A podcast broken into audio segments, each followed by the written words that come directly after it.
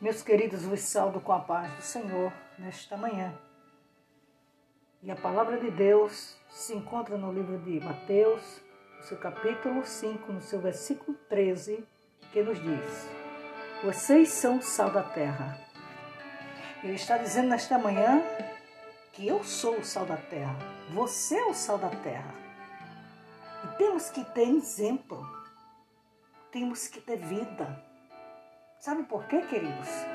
Porque incomodamos o mundo, porque somos diferentes. Aonde nós colocarmos a planta do nosso pé, aonde colocarmos a nossa mão, no nosso agir, no nosso vestir, no nosso falar, por onde passarmos, alguém vai se incomodar e não vai se sentir bem.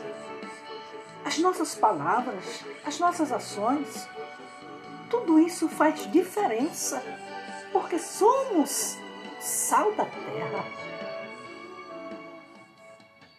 Que nesta manhã o Senhor possa ter misericórdia de mim e de você. E que possamos mostrar para este mundo que somos diferentes que temos a marca do Senhor Jesus Cristo, que somos a menina dos olhos do Senhor, que somos importantes, que somos especial para o nosso Deus.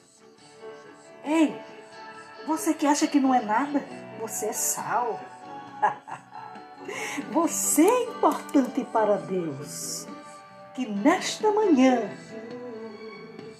você possa ser abençoado.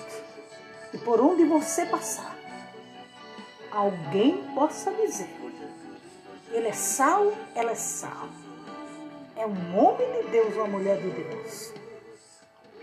Fique na paz. Que Deus, em Cristo, vos abençoe, em nome de Jesus.